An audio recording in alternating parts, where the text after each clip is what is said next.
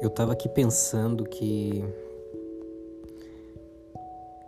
estamos tão acostumados a ver amores impossíveis sendo conquistados na dramaturgia, né, no cinema, em séries, que de maneira inconsciente a gente acaba criando isso nos nossos próprios relacionamentos, com amizades, família,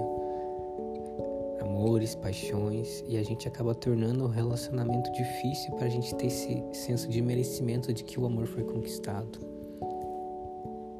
Mas na verdade a gente deveria simplesmente amar e não lutar por ele, porque quando você luta por algo significa que ele já não vale a pena.